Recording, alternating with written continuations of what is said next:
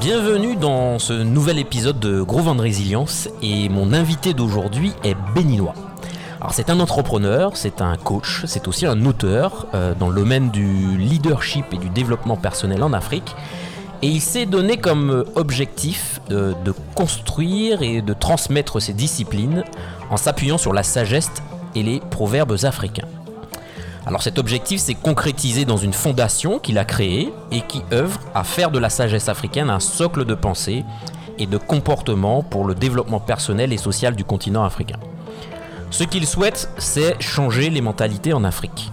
C'est une ambition certes noble, mais la route est longue et difficile, et on dit de lui que c'est un persévérant, et il nous en parlera. Depuis le Bénin, mon invité d'aujourd'hui s'appelle Marcelin Gondounou. Marcelin, bonjour. Bonjour cher, cher Stéphane, c'est un plaisir de te retrouver sur ce projet. Ah, bah écoute, moi je suis très content de te recevoir. Pour nos auditeurs et ceux qui ne le savent pas, nous avons eu l'occasion, Marcelin et moi, de travailler euh, sur des projets, de projets sur la, la sagesse africaine. Et je suis très content de l'avoir dans le cadre de cette émission parce que euh, c'est vrai que Marcelin, on le, on le qualifie de, de, personnage persévérant. Il a une résilience euh, particulière par rapport à ses projets, et c'est vrai. Et, en même temps, comme il s'attaque à quelque chose qui est, qui est énorme, changer les mentalités en Afrique, si on n'a pas de résilience sur quelque chose comme ça, c'est compliqué. Donc Marcelin, euh, je, suis, je suis content de, de t'avoir sur un sujet comme ça.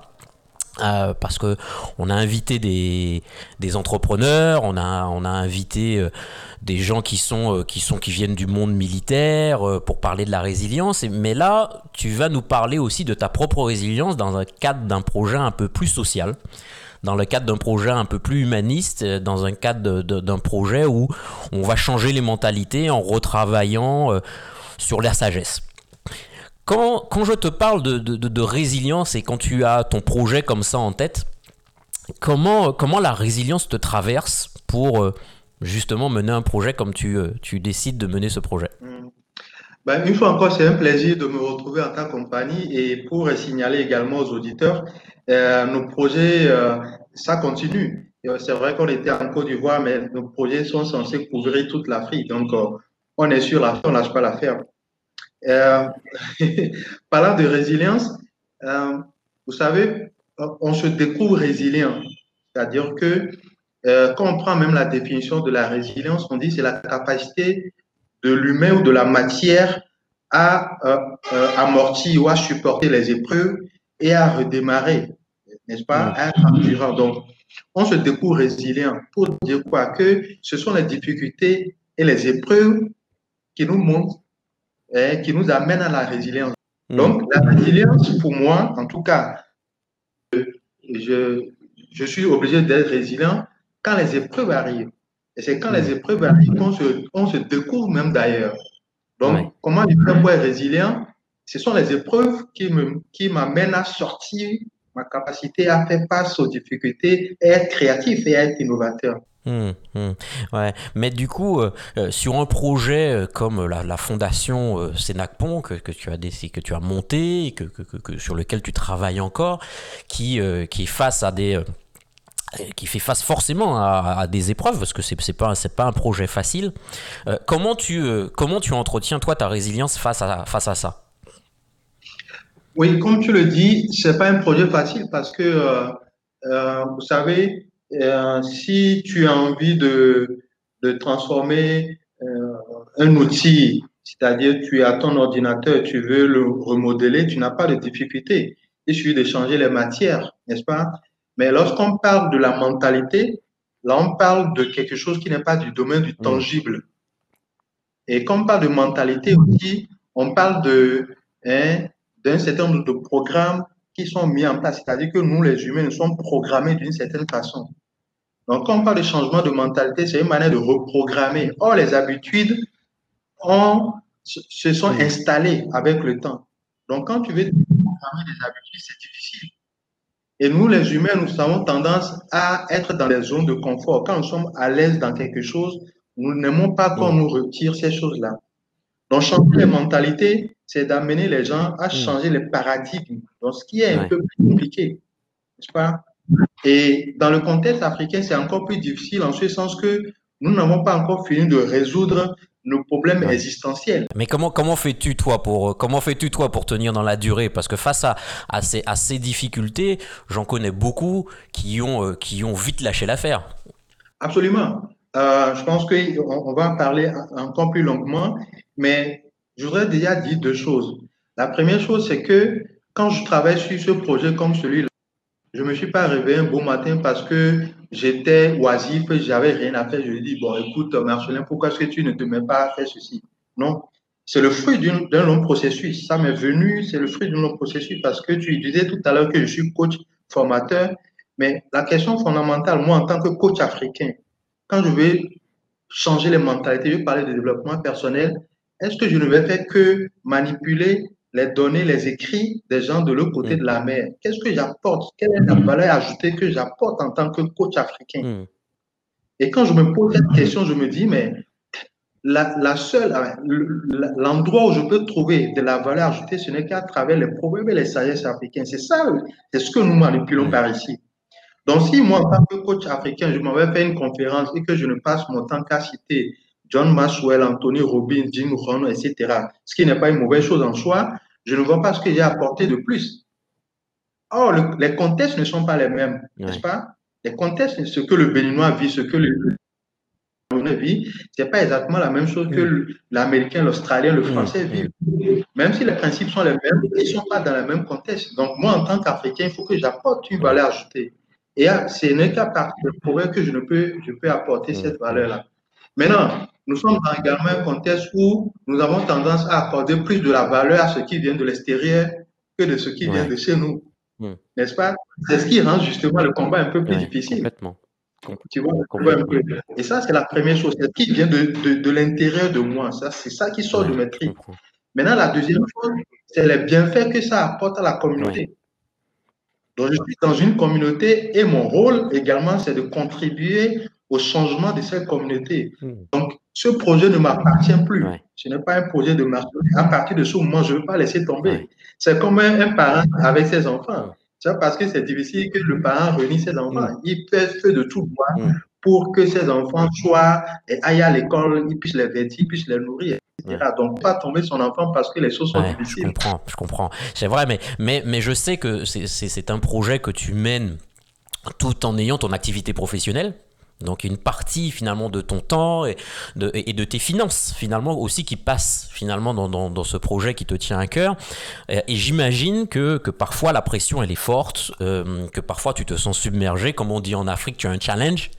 Et, et, le challenge, il faut, il faut le relever. Il faut le relever ce challenge. Comment tu fais Comment tu fais pour, euh, pour évacuer le stress euh, lié à cette pression, reprendre le contrôle et, et te redonner le, la bonne énergie pour avancer euh, Quand je me refais par exemple à la définition du succès de la réussite, il y a une question qui me vient à l'esprit. Est-ce que réussir, ce n'est que... Euh, euh est-ce que je n'ai tourné que vers soi, vers l'individu? Hmm. Ma conception de la réussite, je pense que tu la partages et beaucoup d'auteurs également africains la, le, partagent cette définition. C'est quand moi, dans un ensemble ou dans une communauté, nous sommes en train de progresser, d'aller de l'avant. Donc, je ne peux pas faire le, ça là à, côté. Maintenant, comment est-ce que je fais quand ça devient chaud, pour le dire chaud. Ou quand il y a du challenge, comment est-ce qu'on fait pour tenir? Euh, Il y a un auteur qui dit c'est pas parce que hein, nous avons de gros objectifs que nous les atteignons pas. C'est parce que les objectifs sont très petits qu'on les atteint très tôt. Le but du jeu, c'est pas de faire des choses qui sont à notre taille. Hmm. Si je fais des choses qui sont à ma taille, je ne je n'ai rien fait d'extraordinaire. Et quand nous voyons dans l'histoire les grands hommes, tout ce qui ce n'était pas des choses qui étaient juste à leur taille. Quand mm. on te cite un Mandela ou un Obama ou un Nkrumah, etc., ils n'ont pas, pas, fait des choses qui étaient à leur taille. N'est-ce pas? Mm. Maintenant, comment faire pour rebondir? Premièrement, comme je disais tantôt, il faut, il faut croire à la chose, il faut avoir une foi dans la chose. Parce que quelque chose dans laquelle tu ne crois pas, Il suffit qu'il y ait deux, trois députés qui disent, bon, de toute façon, personne ne m'a demandé ça, il n'y a pas un président qui m'a de faire ce projet, je ne vois pas pourquoi il devait me casser la tête, donc euh, on verra après. Mais quand ça vient de l'intérêt, quand ça vient de, tes tripes et que tu te sens investi d'une mission pour contribuer au changement et surtout un changement positif dans ton environnement, tu ne peux pas laisser tomber. Ouais, ouais. Ouais, mais là, là, là j'entends et, et tu parles de, d'une espèce de, force finalement qui, qui, te pousse finalement à mettre en place ce projet. Mais comment tu sais euh, que tu agis dans ce qui est pour toi la, bonne direction? Cette question me revient euh, beaucoup ces derniers temps. Beaucoup de coachs, beaucoup de clients à moi, beaucoup d'entreprises, beaucoup de gens me posent cette question ces derniers temps parce que la situation sanitaire amène les gens à des carrefours où ils doivent décider. Tu fais la bonne chose. Je leur dis deux choses. Regardez à votre cœur intuition. Hmm. Lorsqu'il y a un alignement entre votre cœur et votre intuition, vous pouvez être sûr que vous êtes en train de faire la bonne chose. Et quand vous savez que vous êtes en train de faire la bonne chose, vous régénérez. C'est-à-dire que hmm. quelque chose que tu fais dans laquelle tu te retrouves, tu t'auto-régénères. Ouais. N'est-ce pas? Tout régénère. C'est-à-dire que même quand tu, quand tu vas te coucher avec de la déception, tu as attendu des choses, ça n'a pas marché, etc. Quand tu vas te coucher le lendemain, quand tu te réveilles, c'est comme si tu t'es régénéré parce que ce qui te pousse est plus fort que les, difficultés que tu rencontres. Et j'ai dit mm. quelque chose tout à l'heure sur laquelle je Je pratique aussi la, la, la célébration anticipée des bienfaits. Quels sont les bienfaits que j'en tirerai? Quels sont les bienfaits que la communauté donc, quand je fais ce travail de, jouissance par anticipation, et je viens ici, je ne peux plus m'asseoir parce que c'est un élément qui est devant qui m'attire, qui dit viens, viens, viens, viens vers moi. Devant, c'est mieux. Hum, hum. Ouais, et, j'entends, et, c'est vrai que je te reconnais ce, cette capacité, c'est on dire cette force spirituelle qui te, qui te pousse finalement. Euh, mais, mais, mais la force spirituelle, est-ce que pour autant ça suffit? Est-ce que ça suffit? Parce que le corps, le corps, parfois il a plus d'énergie. Comment tu fais pour euh, récupérer l'énergie du corps pour, euh, pour te permettre d'avancer sur tes projets? Merci de parler de, spiritualité. Je, je, je prie beaucoup parce que je pense qu'il faut puiser sa force dans la spiritualité. Et quand on puise de la force dans la spiritualité, la spiritualité peut assujettir le corps. Mm. Parce que généralement, le corps nous envoie de faux messages. La fatigue, c'est un faux message que le corps nous envoie. Mm. Euh, je suis découragé, c'est un, faux message que le corps nous envoie. Mm. Et quand l'esprit prend le dessus, l'esprit envoie un autre message au corps, le corps se réveille. Et c'est ça l'effet placebo. Hmm. C'est-à-dire qu'un entrepreneur est complètement déçu, ses affaires ne marchent pas, il est découragé. Il suffit qu'un client l'appelle pour dire Ah, monsieur euh, Stéphane, comment vous allez? On avait parlé de tel projet, c'est bon, maintenant on peut y aller dans trois jours. Mais tu sautes de lit. Hmm, Mais c'est venu, venu, du fait qu'à Thiers, il y a de l'espoir, il y a l'espérance qui arrive. Hmm, N'est-ce pas? Donc, le premier niveau, c'est la spiritualité. Maintenant, au niveau du corps, et après, quand tu es fatigué, euh, il, faut pas, il faut pas, euh, il faut écouter son corps, n'est-ce mm. pas? Moi, je, fais beaucoup de jogging, je cours beaucoup. C'est des moments que j'apprécie. Je cours beaucoup avec mon épouse. Et c'est des moments que j'apprécie beaucoup parce que quand on court, ça nous permet de parler, de, de, parler, de faire beaucoup de projets. Donc, je cours beaucoup, j'aime beaucoup le jogging. Euh, je m'amuse beaucoup aussi. Il y a le côté enfant aussi que je, je laisse aussi s'exprimer beaucoup parce que tu sais, on est dans un monde qui est assez sérieux comme ça, n'est-ce pas? C'est vrai. Et donc, il faut en ajouter encore, ça va être compliqué. Donc, il y a le côté enfant qui peut aussi s'exprimer. Et le côté enfant s'exprimer, ça permet d'être très créatif. Donc, il y a le sport, il y a l'amusement. Je regarde aussi la télé, n'est-ce mm. pas? Il y a aussi la lecture. Je m'évade aussi, je m'évade aussi beaucoup. Et donc, ce sont ces moments et sur le plan physique qui permet de retrouver de l'énergie. Moi, je peux, je peux t'assurer, quand je fais du jogging, quand je cours, je déborde d'énergie, je déborde d'idées. Et je fais aussi beaucoup de jeûnes. Et toutes ces choses-là permettent d'assujettir le corps. Parce que si on n'assujettit pas le corps, le corps va envoyer de faux messages et le niveau d'engagement que tu dois avoir sur ton projet, tu ne l'auras pas. Donc, le hmm. corps a besoin d'être assujetti. Hum, hum, je comprends, je comprends. Mais, mais toi, tu as, euh, euh, alors le, fait d'être sur ce type de projet, ça donne une certaine visibilité. Et, souvent, ce qui vient avec la visibilité, notamment en Afrique, c'est que tu es euh, euh beaucoup sollicité. Et tu peux être sollicité sur tout un tas de projets divers et variés parce que il y en a qui ont envie d'être avec toi, de montrer, euh, de partager avec toi le projet. Comment comment tu fais pour finalement rester euh, concentré euh, et, ne pas euh, te laisser distraire? Que tu as de très bonnes questions, Stéphane. Euh, et parce que tu, tu en sais aussi, tu en sais aussi, tu en sais beaucoup aussi par aussi, aussi comment est-ce que ça se passe ici. Euh, une des choses que moi je fais souvent, souvent, c'est la stratégie, c'est, la méthode du blocage stratégique du temps. La méthode du blocage stratégique du temps, c'est effectivement quand tu es dans notre environnement par ici, si tu fais pas attention, tu vas jouer au notable du village du village, tout le monde vient vers lui, il parle de tout et de rien, mais à la fin de la journée, il n'a rien fait. Pas? Donc, première chose que je fais, le blocage stratégique du temps. Donc, il y a des, je, ouais. je connais mes moments de forte productivité. Donc, quand je suis dans mes moments de forte productivité, mmh, je bloque mmh, le temps. Mmh. Qu'il n'y a rien qui vient. Internet, téléphone, visite, appel, tout est off.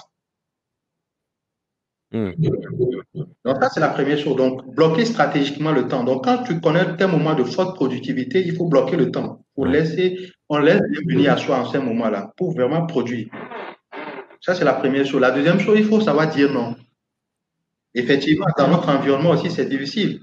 Parce que quand tu dis non, mmh. on peut mmh. considérer que tu commences à faire le malin. Tu dis, bon, écoutez, bon, il, il, fait le malin, il veut pas que euh, on vienne sur son truc, etc. Mais c'est pas ça.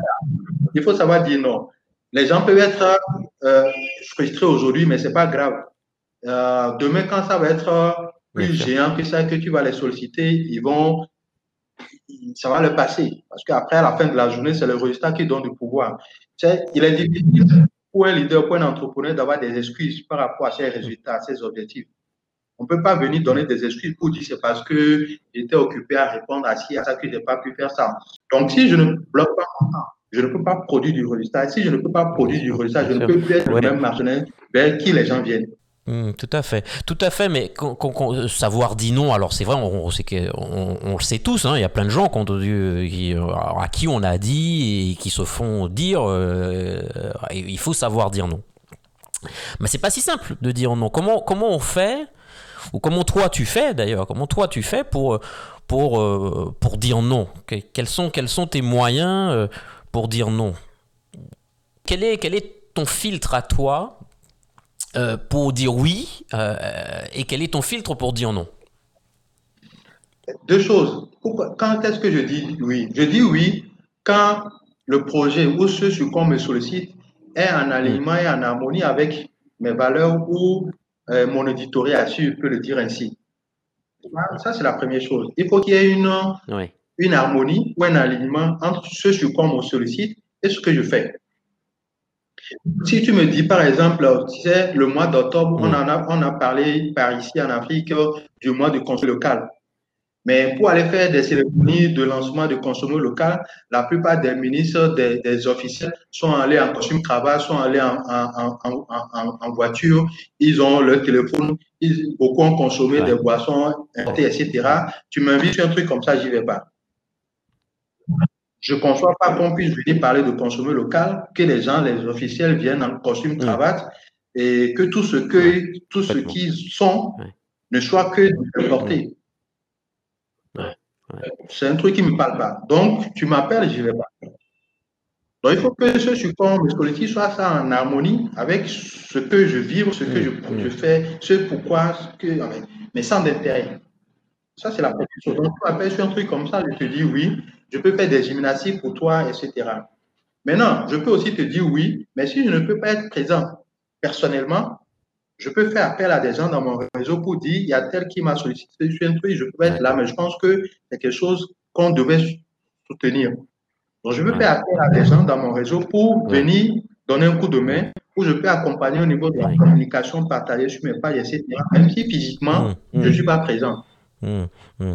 Ouais, donc ce, que, donc ce que tu dis et dans, dans ta pratique, c'est que tu, tu, tu tentes d'aligner finalement ta décision par rapport à tes valeurs, par rapport à tes convictions, par rapport à ce en, quoi tu crois. Quoi. Ok. Ouais, Et, et, et, ça invite, et ça invite aussi à, à se questionner sur soi-même parce que c'est un vrai travail, de travailler sur ses propres valeurs, ses propres convictions.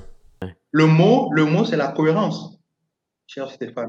Le mot, c'est la cohérence. C'est-à-dire que Stéphane, tu as accepté et accompagné la fondation CIPSA sur Abidjan parce que ce sur quoi on travaillait était en cohérence, était en alignement avec Anosi. Mmh, mmh. Sinon, tu ne viendrais pas. Donc le mot, c'est la cohérence. Mmh, complètement, complètement.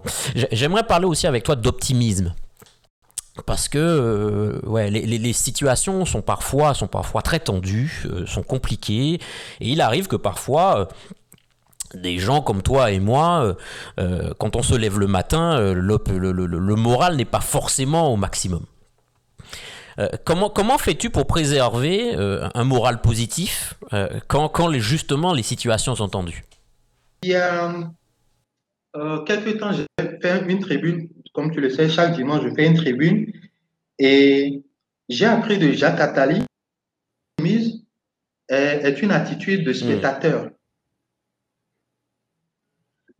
Euh, et pour ma part, j'ai une trilogie. Et au début de la trilogie, l'optimisme est le premier niveau. Pas que l'optimisme soit une mauvaise chose en soi. L'optimisme est une bonne chose. Au moins, ça ne, bouffe, ça ne te bouffe pas l'énergie. Parce que celui qui est pessimiste, celui qui boit du noir, ça lui, ça lui bouffe de l'énergie. Et celui qui est optimiste, au moins, il, il conserve son énergie. Mais c'est le premier niveau. Et quand je suis optimiste ou quand je suis positif, j'attends que les choses se passent bien. Mais ça peut tirer vers de l'attentisme. N'est-ce pas? C'est-à-dire que, par exemple, la situation du Covid actuelle, il y a beaucoup de gens qui sont optimistes, qui sont positifs. Ils attendent à ce que la situation passe. Donc, on se dit, OK, ça va finir par passer. Au début, on s'attendait à ce que ça passe. Mais on s'est rendu compte que ça ne passe pas. Et d'où le deuxième niveau. Il faut prendre, il faut avoir l'initiative. L'optimisme est attentif. Celui qui dépasse l'optimisme garde l'initiative. Parce que si tu n'as pas l'initiative, les choses vont se jouer comme toi. Et quand on a fait le confinement, on était attentif, on attendait que la crise passe. Mais un peu après, on s'est rendu compte que la crise ne passait pas. Et tous les pays ont compris qu'il faut plutôt prendre l'initiative. Et c'est là qu'on s'est confiné, on a commencé par prendre des initiatives pour dire, OK, il faut plutôt euh, faire couvre-feu, il faut plutôt euh, mettre les masques, il faut plutôt respecter les distances mm. physiques, etc. Mm. Donc le deuxième niveau, c'est avoir l'espoir.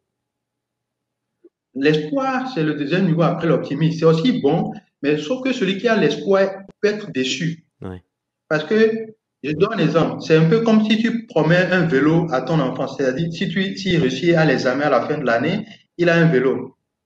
Donc, il sait que le jour où on va proclamer les examens et qu'il va réussir, le soir ou le lendemain, dans les jours qui vont suivre, il aura son vélo. Hmm. Si un mois après, il n'a pas son vélo, il est déçu. Hmm. Parce qu'il s'attendait à avoir le vélo à un moment donné, dans une condition donnée, dans des circonstances données. Et quand il n'a pas le vélo, il est déçu. Hmm. C'est ça l'espoir. Donc, l'espoir est, est, circonscrit dans le temps. Donc, quand les choses ne se passent pas comme prévu, on est déçu. Et le troisième niveau, que je pratique pour revenir à ta question, c'est l'espérance. Hmm. L'espérance dit quoi? J'ai mes plans, j'ai mes plans, mais je ne suis pas collé au comment. Hmm.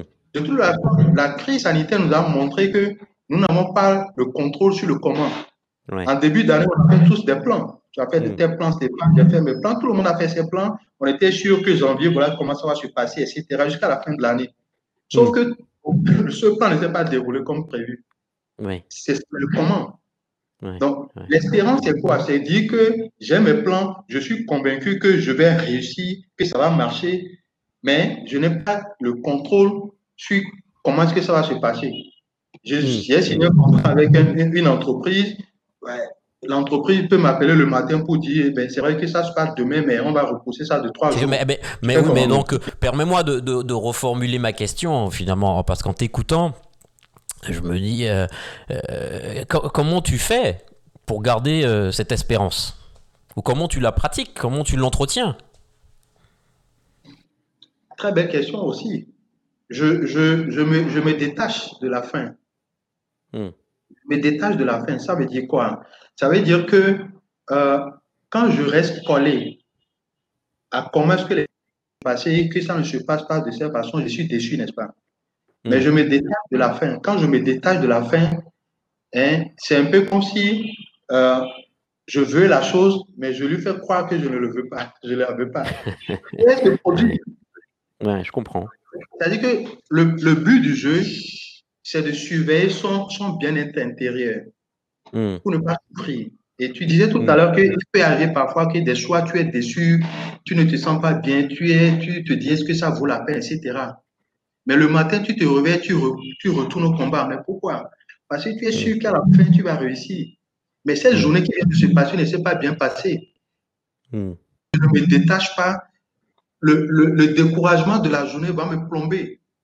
C'est pour cela que tu vas voir des gens qui sont déçus par une relation, pas un contrat, pas un projet, boire du noir pendant des jours, pendant des semaines. Parce qu'il se dit, c'est comme ça, il m'a donné sa parole, il ne devait pas revenir sur ça. Ils m'ont dit que c'est fixé, c'est calé, c'est demain à 8 heures, mais pourquoi ils ne le font pas? Hmm. Et on, se, on souffre. Mais on arrive, on arrive presque à la fin de, de notre entretien.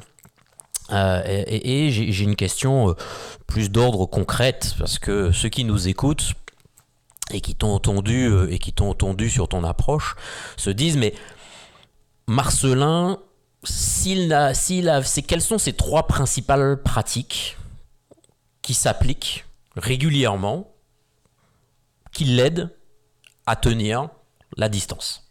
La constance, l'espérance, l'innovation. D'accord. Est-ce que peut... Donc la constance, est-ce que tu peux nous dire deux, trois mots sur ta pratique de la constance? Euh, Au lieu de l'expliquer, de donner un exemple, depuis près d'un un an et demi, chaque dimanche soir, je publie une tribune. D'accord. Quel que soit le pays dans lequel je suis, je suis. Hmm. Je suis content, je ne suis pas content, j'ai à manger, j'ai pas à manger, j'ai bien dormi, je suis fatigué ou pas. Hmm. Chaque dimanche soir, je publie une tribune depuis un an et demi. D'accord. J'ai jamais raté. Beaucoup de gens me demandent, Marcelin, comment tu fais, comment tu arrives à avoir des idées, etc. dit, mais quand tu fais, quand tu commences un truc, soit à un moment donné, tu dis officiellement que tu as arrêté, sinon, tu continues. Et la constance est quelque chose qui nous manque aujourd'hui. La capacité à être constant. Et quand tu es constant, comme on dit, petit marteau finit par casser gros caillou. C'est la constance. ok. Donc, ça, ça c'est la constance. L'espérance alors et l'espérance, comme je l'ai expliqué tout à l'heure, je n'ai aucun doute quant à ce que je réussirai tous mes projets. Il n'y a aucun doute là-dessus. Maintenant, il y a les difficultés qui mm. arrivent, il y a les épreuves qui arrivent, il y a la crise sanitaire qui mm. arrive, qui est mm. arrivée. On ne sait pas ce que 2021 nous réserve, etc. Mais je n'ai pas de doute quant à ce que tous les projets que j'ai, je, les réaliserai. Et d'où le, la troisième chose, l'innovation. Ça veut dire quoi? Que quand j'ai prévu faire un projet en 2020 et que crise sanitaire arrive, il y a deux cas. Soit je laisse tomber, je prends la crise sanitaire comme excuse ou j'innove. C'est-à-dire que je fais quand même mon projet, mais en, en, faisant de l'innovation pour, pour pouvoir être en cohérence avec la, la, constance. Mmh, mmh, mmh. Sinon, si je n'innove pas, je mets en mal la constance. Je vais prendre les épreuves comme excuse pour ne plus être constant. Ok. Et avec l'innovation. Et, cette innovation, cette innovation, comment tu, comment, comment tu l'entretiens, comment tu, euh, comment tu la mets en œuvre, quelle, quelle, est ta petite discipline concrète qui permet de, de l'entretenir et de la cultiver? Et comme je l'ai dit tantôt, euh, ce qui me permet de pouvoir innover, c'est le moment où je me prends moins, au sérieux. D'accord. Il faut laisser son côté enfant s'exprimer. Mm. Et pour ceux qui sont chrétiens, chaque fois, le Christ disait aux gens, soyez comme les enfants. Hmm. Hmm. Chaque fois, le Christ dit, soyez comme les enfants, parce que les enfants sont purs. Hmm. Et ce que Robin Sama appelle la loi de la pure potentialité? Les enfants sont purs. Quand je laisse mon côté enfant s'exprimer, c'est pur. La créativité vient parce que l'enfant n'est pas sujet à tout ce que nous avons comme pesanteur lié à nos défis, à nos challenges, etc. Un papa a beaucoup de problèmes. Il doit payer la maison, il doit payer la, la, scolarité des enfants, il doit subvenir aux besoins de la maison. Donc, quand il se réveille, là, il y a mille choses. Mais l'enfant, quand il se réveille, il n'a pas, il n'a rien de tout ça dans la tête. Donc, ce qui fait qu'il laisse coup à toute son imagination. Mm. Et moi, je, trouve du plaisir dans la petite chose. Je vais prendre un, je vais boire un coup avec mon épouse dans le marquis du quartier. On est là, on parle, on rit, on parle de n'importe quoi. Et voilà, le truc arrive. Il y a ce qu'on appelle l'éclair de génie. L'éclair de génie ne vient pas dans les moments de concentration où on est sérieux, on veut réfléchir. Non, c'est pas en ce moment que l'éclair de génie arrive. Les grandes inventions sont arrivées quand? Sont arrivées quand les gens n'étaient même pas dans leur laboratoire, n'étaient même pas concentrés. Le, la loi de Newton, c'est venu comment? Ah, j'ai trouvé. Oui, où la pomme qui, qui tombe de, de, l'arbre, c'était pas quand il était en, laboratoire. On a vu beaucoup de gens, des grands inventeurs, beaucoup de gens. Bah, je ne dis pas forcément que j'en suis un, mais je, je, tire de leur parcours que les moments où on a les éclairs de génie, où on est innovant, où on est créatif, c'est le moment où on se laisse aller où on laisse le petit enfant s'exprimer, où on ne se prend pas trop sérieux. Et c'est là où ça, le truc arrive. Bon, bah écoute, sur cette note, euh, sur cette note euh, euh, de créativité où on laisse déborder notre côté enfant, écoute mon cher Marcelin, il ne me reste plus qu'à te remercier. Et voilà pour ta, pour, ta, pour ton énergie, pour ta, euh, ton côté concret, sur ce qui fait aussi ta sagesse. Euh, et puis, euh, et puis tu, sais, tu le sais très certainement, on est amené encore à travailler ensemble. Donc, comme on dit, comme on dit, comme on dit, comme on dit en Afrique, on est ensemble. Si tu permets, je place un dernier proverbe qui dit que c'est en mer agité qu'on reconnaît la qualité du bois du bateau. Exactement. Marcelin, je te remercie. Et puis, euh, et puis euh, on, on, reste en contact, bien évidemment. Bien pour... choses à tous les auditeurs. ok, merci à toi. À bientôt.